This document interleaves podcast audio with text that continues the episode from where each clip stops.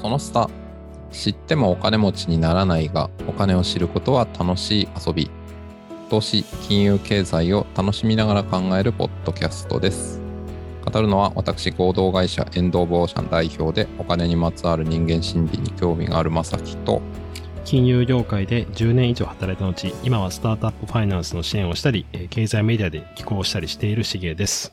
はいよろしくお願いいたしますお願いします。はいで今月はですねポイントをテーマにお話ししていきますあのポイントっていうのはあれですねあのまあなんかこう買い物した時とかに使うあのポイントのことですねはいで、えっとまあ、なんでこのポイントの話をすることになったかっていうのをまず最初にご紹介すると、えありがたいことにお便りをいただきました、この番組。はあいり。がたいですね。ありがたいですね。はい。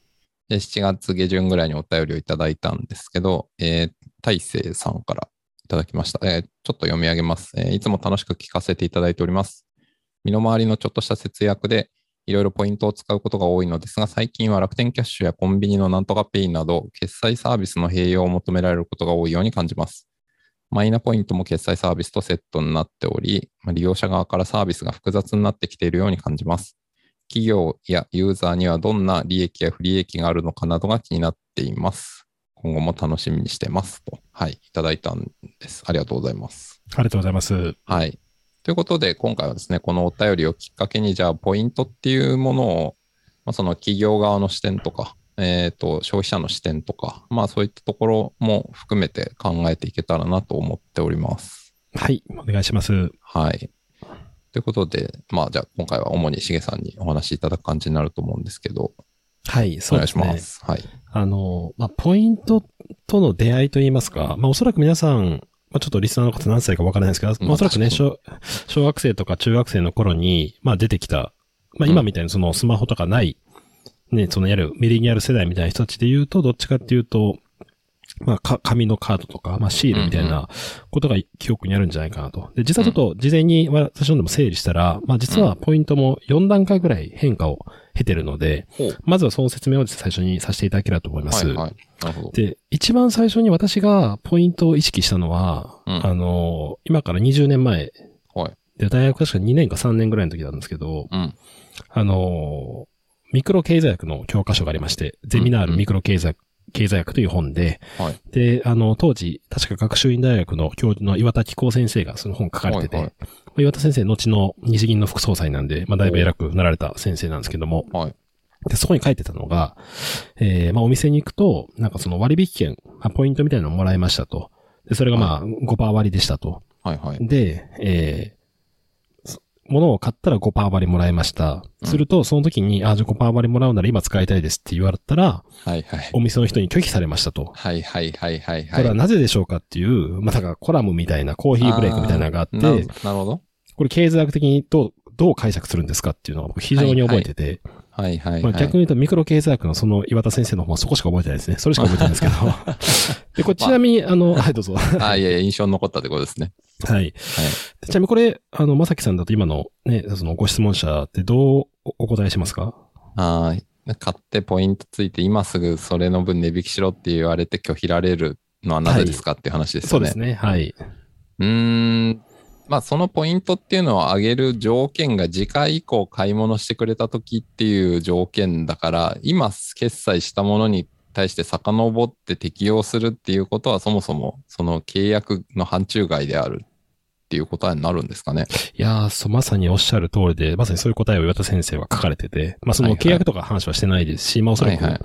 街の商店街ってそういう細かい規約は作ってないと思うんですけまどあも、確かに。今回のその割引っていうのは、次回、まあ、未来の購入に対する割引の付与なんで、うんえー今回はそれは使えませんっていうですね、うんうんまあ、そういうお話をして、多分、現在価値がなんかそういう概念のうんうんうん話かなと思うんですけども、うんなので基本的には、えっ、と、そこに僕はエッセンスがあると思ってます。なので、ポイントっていうのは、まあ将来の、まあ、こう購入行動っていうのを促進させるために、うーんまあ、付与させるものっていうのが、まあ、おそらくその原点的な本質な的るな価ほ値ど。なってるんだろうなと。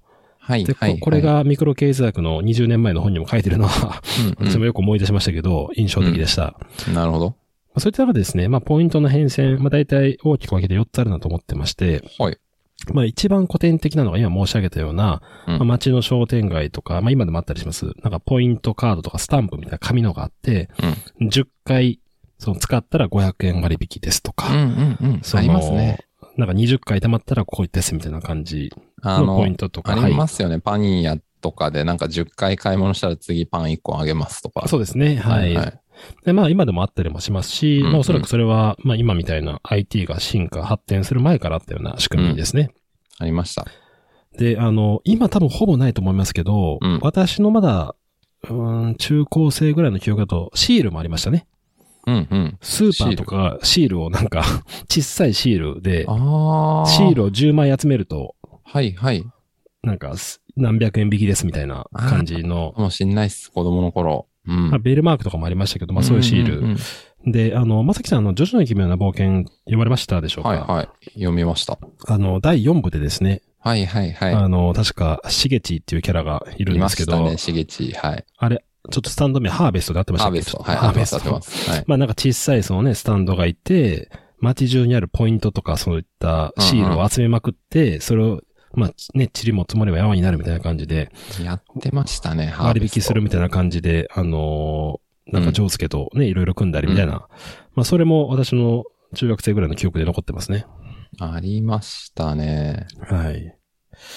で、あの、まあ、ここがまあ一番わかりやすいんですけども、うんうんあの、まあ、一つはその将来の購買意欲をうん次に、次で買ってもらえるみたいな感じですし、まあ、その継続的な利用とかを通じて満足度を高める。で、まあ、今風に言うと、ライフタイムバリューですね。顧客のライフタイムバリュー、まあ、将来顧客価値みたいな LTV とか言われるやつですね。 LTV ですね。はいはい例えばその新規顧客一人獲得パン屋できたら、まあうん当然1回パン買ってもらうと売り上げが多分100円とか150円うんうんうんなんですけども、その人が毎、毎週パンを買ってくれると、うん。うん。えーそれだけで月額売上400円に、はパンい100はい円だとはい。 400円になって、それが年間毎年、まあ、1年間来てくれると、それ4800円になって、はいはいそれがまあ10年間も使ってくれると、それが、おうこあの5万円ぐらいになりますね。そうですね、5万円ぐらいになると。あーなので、最初は一人の顧客なんですけども、はいはい。将来まで使ってくれると、まあ、10年使うとまあ 5, 5万円に、え確ーかになりますと。はい。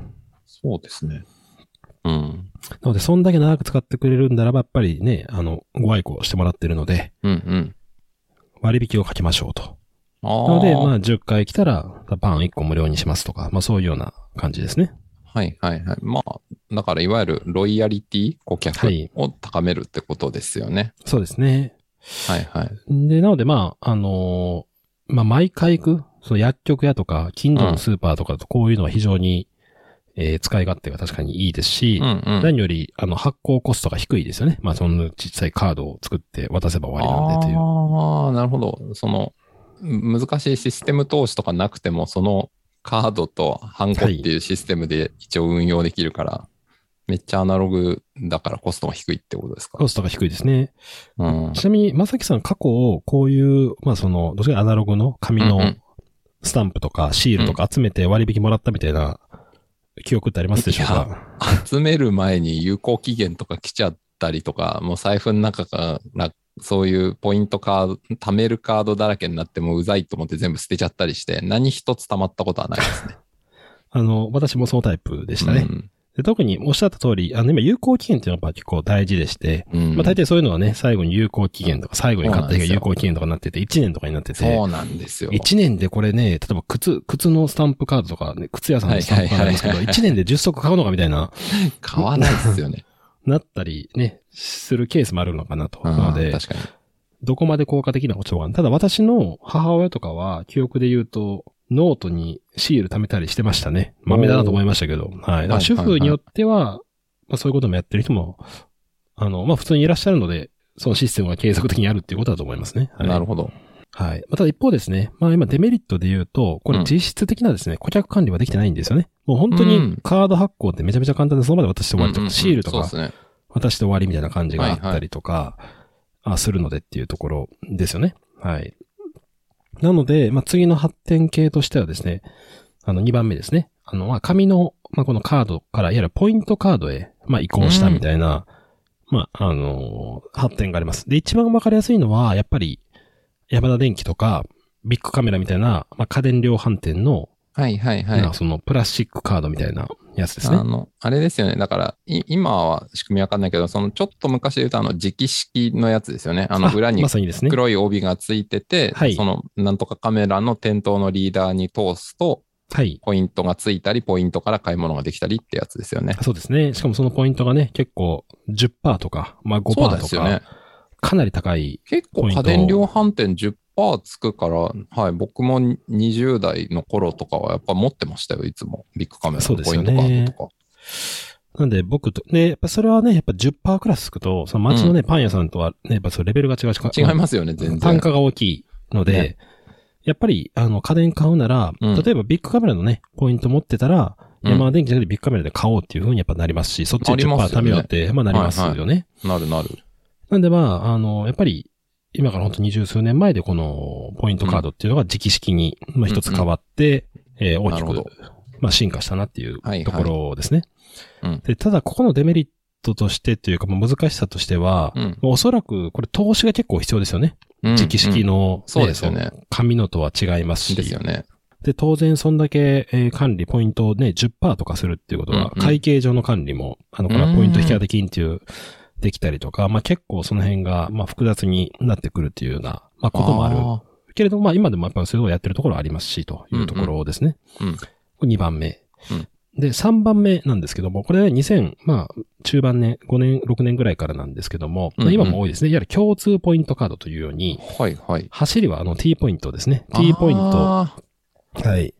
ツタヤの T ポイント。ツタヤのツタヤの T ポイントはいはいはい。で、まあ、い今の従来のポイントカードっていうのは、ツタヤでしかポイントは使えなかった。うんツタヤでしかポイント貯まらなかったっていうのがあったんですけども、うんまあ、もう撤退しましたけど、以前はドトールに行くと、ドトールありでましたね T ポイントが貯まる。その貯まっあたった T ポイントはドトールでも使えるし、はいツはタヤい。でも、まあ、使えるみたいなはいはいはい。のがあって、これはメリットがね、消費者大きいですよね。うん。はい。で、まあ、これが、まあ、T ポイントがすごく強くなったんですけども、今、だいたい4大共通、あの、カードって言われてもポイントでありまして、お T ポイン四ト。台。はいはい。えーまずは、えー CCC ですね。うんツタヤの T ポイント。で、二つ目が、あの、ドコモの D ポイントですね。ああ、あの、ドコモの D で、これ T と D をよく聞き間違えるんですよね。ああ、そうですよね。多分 T ねポイント は、あ、あ違う、D ポイントはお持ちですかって言われて、T ポイントのカードを出すと、あ、違いますって言わ れるっていう。そうですよね。あの、お店もね、対応してるところ、支援とかありますからね。マジ発音似てるのやめてくれと、はいよく思いますけど。あとは、まあ、楽天ポイントっていうのもありますね。ははいい。はい。で、最後が、これ実はですね、あの、ポンタカード、三菱商事なんですけど、僕、ローソンぐらいしかあんま記憶ないですけど、これ調べたらですえね僕、もはいあんま見ない感じじゃないですか、ポンタカードをうん、大体あの、ポンタポンタっていう歌、ローソンの店内でしか聞かないですよ。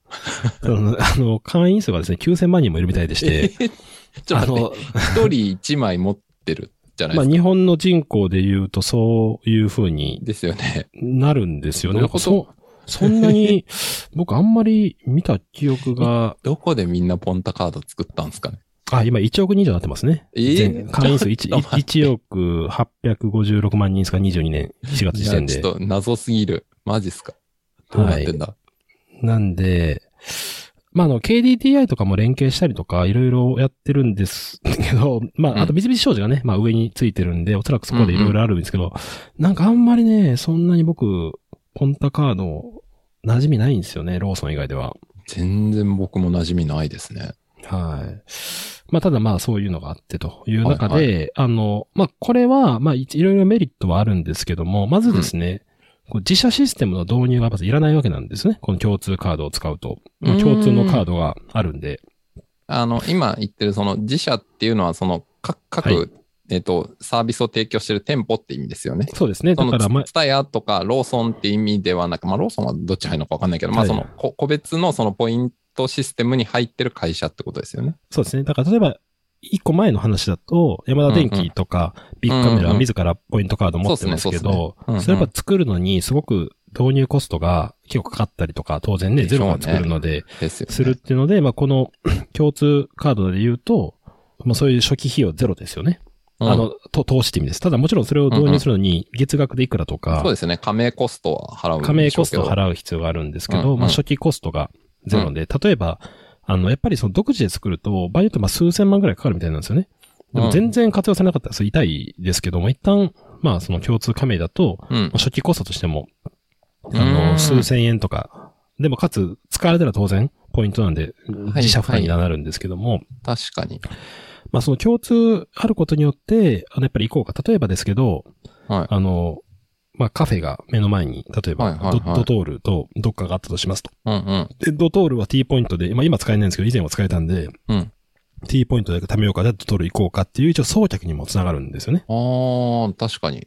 はい。で、確かに僕は、かつてドトールで毎回 T ポイントカードを出してた記憶はありますね。うんうんうん。はい。確かに、そうですよね。いや、はい確かに今、その、なんだろう、コストの投資がかからないし、あと、やめようと思った時の撤退もしやすいですよね。自社でシステム持ってたら、それはいをね、やめるっていう決断とかにもいろいろコストがかかりますけど、はい。まあ、抜けるっていう決めて抜けるだけであれば、そこまではい。かかんないっていうのメリットだよなと思ってて、はい。あの、今、それこそポイントで思い出したのは、あの、マクドナルドとかって、はい。別に、あ、これ僕の記憶なんで間違ってるかもしれないですけど、マクドナルドポイントって別にないなって思って、ない、 ないですね。まあ D- 今ググった範囲だと、楽天ポイントと D ポイントは対応してますってなってるから、はい。だから日本中に店舗を持ってて、あれだけまあ今業績もいいし、みんなが食いまくってるマクドナルドですら別に自社のポイントではなく D とか楽天使ってるっていうのは面白いなって今思いましたね。そうですね。確かに、マクドナルドクラスなら使ってもいい気がするんですそけうど。そう、マクドナルドポイントあってもなんか成り立つんじゃないかって思っちゃいますけど、でも使っ作ってないってことですもんね。そうですね。なので、あの、まあそういう仕組みなので、まあそういう意味では逆に言うと、この、まさきさん、この4台、ちなみに私はあの、うん。スマホで管理してるんですけど、うんうんうん。今、そうですね。ポイントアプはリい大体ありますもんね。全部一応、僕は全部持ってますね。うん。で、まあめんどくさいんですけど、たまに D, D ポイントとか楽天ポイントはつけれるときに結構、なんていうの単価が高い、例えばその外食行ったときに、はいはいはい。ファミリーレストランとかで、そうですよねまあ2、3000円使えて D ポイントいけるなら一応僕は出したりはしてます、確かに。はそうい。です。あ、いや、でも僕も多分 D 以外は 多分スマホにアプリ入ってるんじゃないなんか D ポイントあんまりなんか機会がなくて作ってないけど、は D い。と楽天とポンタは多分、はい、アプリに入ってますね。なるほど。うまんあ、そういう意味では D ポイント、まあ僕はドコモユーザーなんですけども、はいはい D ポイントはやっぱドコモユーザーがね、圧倒的に強みがね、うんうんうんメリットがあるんで、やっぱそういう人が多いかもしれないですね。あそうですね、はい。確かに。それはそのポイント作ってるプラットフォームのサービスともともとどれだけ、はい、使ってるかっていうのはあるでしょうね。はい。なので、あの、T ポイント、D ポイント、まあこの4つの4大ポイント、まあ共通ポイントがあって、うんやっぱりいろんなところでも使えるし、まあちょっとね、僕は正直顧客の送客までどこまで役に立ってるかちょっとわからないんですけど、なるほど。まあ聞かれたら出すレベルですから、あの、ここが D ポイント使えるから使おうっていうふうにあんまりは記憶はないんですけど、あー確かにそうですね、はい言われてみるとちょっと怪しいですね、そこは。だから本当になんか同じ話ばっかり恐縮ですけど、まあ、ドトールは T ポイント使うの明確に覚えてて、うんうんうん。うん多少意識したかもしれないですけど、うんうんうん。他は僕あんまりないですね、うんこの共通。うはい。うん、僕もあんまないっす。何が使えるからどこ行こうってあんまり思わないです。、まあ言われて出すくらいですもんね、ポイントありますかっていう。はいい。や、ほんとそうですよ。うん。まあこれが3つうん、うん。の、3つ目ですね。はいはい。で、最後、どうなってるかっていうと、共通ポイントがあるんですけど、はい一。周回って、今はまた自社に、自社でもやっぱりやり出してますね。へー。で、まあ、具体例で言うと、まあ今、はいあの、もうカードで管理っていうよりもアプリで管理が多分メインになってると思まあいままあす、ね。そうですよね。はい。はいみんなもう物理カード持ちたくないですもん。持ちたくないですからね。アプリなら検索も簡単。ですね。で、まあ例えばで言うと、まあスターバックスとあかーも、確かに。あの、アプリで入れたりとあか、しますし。僕、僕僕も入ってます。スタバ。入ってますかはいスタバはい。アプリ入ってて。はい。入ってます入ってます。であと、あの、最近僕は面白いなと思ったのが、はいコカ・コーラの自販機とかもえ、あの、アプリがあるんですよ。あ、知ってますマジですかいや、全然知らなかった。へーコカ・コーラの、あの、はいコーコークオンっていうですね、へえ。アプリがあるんですよ。はい。コークオンって今調べてもらっていいですか僕も、えー、まあ、ググりました。はい。はい。えー、これアプリがあるん、コークオンっていうアプリがあって、はいはで、これ何かっていうと、まあ、コークオンを、のアプリを通じて、結局その先にある、まあ、スイカとか ID とか、それの電子マネーを使うんですけど、コークオンを使うことによって、うんうん例えばもうコークオンアプリ入れて、入れた瞬間、それ使える自販機だと、まずはい一本、一本無料がついてくるんですえよ。マジっすか、はいちょっと後で買ってこよう。はい。あの、僕あんま東京で意識したことなかったんですけど、なぜか妻の実家の京都の綾部にですね、はいはい。高校の自販機があってびっくりしましたね。えー、あこんな、むしろちょっとね、場所的には田舎なんですけど、ああるんだみたいな。面白。えー、はいはい。で、当然今の自販機は普通はに、す例えばスイカとか、まうあ、ん電子マネーの、まあ、例えば AT とか ID とかっていうのは、そうですよまあね。買えるんですけど、買えるものも多いですよあね。る。でうんうもん、あえて高コンっていうアプリを一回なんでこれ挟むんですかと言った時うんですよに、ね。一番やっぱりでかいのは顧客情報なんですよね。はあ、なるほど。どういう人がいつどのタイミングで買ってるかっていうのが、実はそのポイントはいはい。に加えて、その購買履歴をちゃんとビッグデータ管理ができると。なるほど。おそらくその2番目に説明した山田電機とか、えーうんうんうんビッグカメラの時代は、うん。あの、なんか書いたりとかしたんですけど、あれをちゃんと顧客管理して、どういう風にやってるかって、おそらくやってなかったと思うんですよね。やれてないでしょうね。はい。うんなんで、簡単にね、あの展示カードを発行したんですけど、ちゃんと顧客管理は結びついていないと。はいはい。でも、しかも共通ポイントだと多分多少もらえるんですけど、やっぱちょっと弱いはずなんですよ。それをちゃんと細かい、自分たちが欲しいデータ、いつ買ったのかっていうのを、ちゃんと購買でうん取れる。うんうんで、必要なタイミングで、例えば通知とかメルマガとか割引券とかをうん発行できるみたいな、まあそういう形で、あの共通ポイントもありつつも、自社アプリを今使って、まあだから自社カードですね。自社ポイントカードに移行してるってはいういのがは、いはい。今の4番目の流れだと思いますね。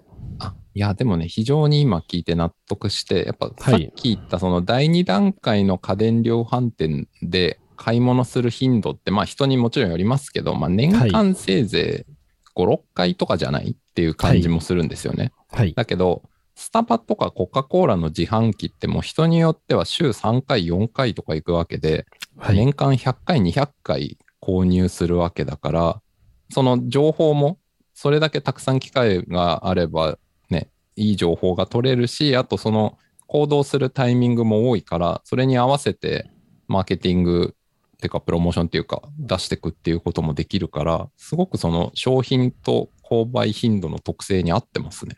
そうなんですよ。で、先ほどあの、まさきさんがマクドナルドの例をうん出してくれて、例えばね、マクドナルドなんで M ポイントみたいなのあってもおかしくないけれども、ない。うん。うんけれども、マクドナルドは私も持ってますけど、うんアプリを出してるんですよね。マクドナルドのアプリ。めっちゃ便利ですよね。はい、めっちゃ便利ですよいね。 や、あれすごい。もう僕、外食業界のアプリの中で僕、マクドナルド優勝だと思ってますけ ど。いや、でも僕もね、あの、前も、あの、ちょっと家族で、なんていううかんその、ショッピングモールにあるですね、フードコートみたいなの行ったんですけど、マクドナルドめっちゃ並んでるんですよ。ね、並んでだからアますプよねあ。アプリがあればね、その場でもう注文したら届けてくれますから、並ばなくていいっていう。。そうなんですすよね。あの、椅子に座って待ってればいいんですよね。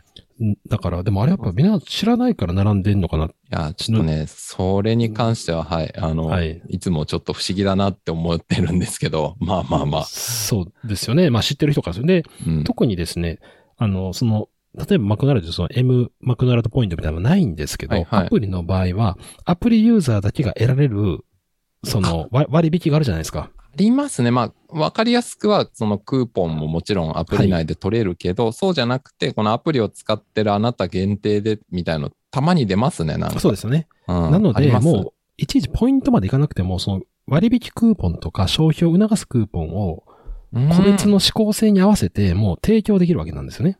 本当だ。で、これやっぱり共通ポイントじゃできないですでよきね。ないですね。はい。うんで、特に、やっぱりそのアプリをダウンロードして使ってくれるっていうことは、当然ロイヤリティ高い顧客になってるはずなので、あですよね。うん。そういう顧客に対しては、長く使ってもらえるから割引をかけていきます。うんうんうん。で、も、そもそもそういうアプリ入れてない人は、多分長く使わないんで、その人は定価でお願いしますってうんいうう、んうんうまんあ、。そういう多分住み分けをおそらく戦略としてしてるのなるが、ほまあど。、その、いわゆる自社ポイ自社ポイントとか自社アプリというか、うんうんうん。そうですね、そうですね。確かで、当然これには投資がですね、まあ普通に考えて数千万かかると思いますので、まあそれぐらいに。のそうですよね。費用は必要になってはくるんですけれど、まずわかんないです。アプリだと数百万でいいんですかねちょっとちょっとその辺わかんないですけど、ただまあ、いや、ウェブとか逆じゃないですか。調べると結構高いあのエン感じエンですジニアの給料が高いから、数億かかるんじゃないですかね。あ、運用コストとか、まあ、まあ、ちょっとど、どこまでをコストに入れるかはともかくとして。まあ規模でかいですし、かかると思いますよそうですよね。うんうんマクドナルドメニューしょっちゅう変わるんで、メニュー変わるたびに、うん、なんていうかそれを変えていくみたいなことをとかね、あの、それこそ裏側の何のサーバー使ってんのか知らないですけど、その AWS なのかとかはいわかんないけど、でもまあそういうメンテコストとかも相当かかるでしょうから。そうですね。でも、そうなるともうね、あの、ポイントの進化版としては、まあ、クーポンもある意味ポイントですけど、うんうん、確か顧に。客属性に合わせた、えーポイント発行が、まあ、できたりとか、うんうん。まあ、そういうことが一応できたりして、まあ、これね、あの、アフターデジタル、小原さん書かれたアフターデジタルに書いてる、あーありましたねはいあの、はい OMO、オンラインマージズ、オフラインとか、まあ、そういった言い方もされたりしますけど、なので、まあ、一周回って、やっぱり、あの、自社のやつがいいですね。そういうポイントっていうのが、まあ、マクドナルドとか、コーコンとか分かりやすい例になってますね。うんうんうん。はい。なるほど。はい。いやーじゃあ今、いしげさんがおっしゃったのが、まあ、ポイント第4世代じゃないけど、はいまあ。そういう感じってことですね。そうですね。で、まあ、あの、ユーザーとしてはた当然ありありがたいんですけども、うん。あの、飲食店のアプリがめちゃめちゃ増えるっていう、まあ、別の大変さも一応あったりはするんで、ですはあいの。財布にカードは増えないのはいいけど、スマホの中がアプリだらけになってて、はい。僕も、はい、さっき言ったポイントアプリもあるし、そのマクドナルドアプリとかもあるから、なんだかよくわかんない感じになってますよ。そうですね。だから、あの、まあ、わわかりやすい例で言うと、マクドナルドは明らかにアプリ入れた方がユーザーにとって利便性高いし、はい、はい、僕もそう思い金ます。銭的メリットは間違いなく得られるんですけど、あるある。まあ、ちょっとめんどくさいっていうのはうん、ありますよね。はい。あります。うん。なのでまあ、その4大共通ポイントはもうんうんうシンプルで、それでいけるみたいな感じで、まだ使える人もやっぱり結構いるんじゃないかなという気うはんあするといそううですとこね。ろ確かはいに。。言われてみれば、はい。確かはに。い。なるほど。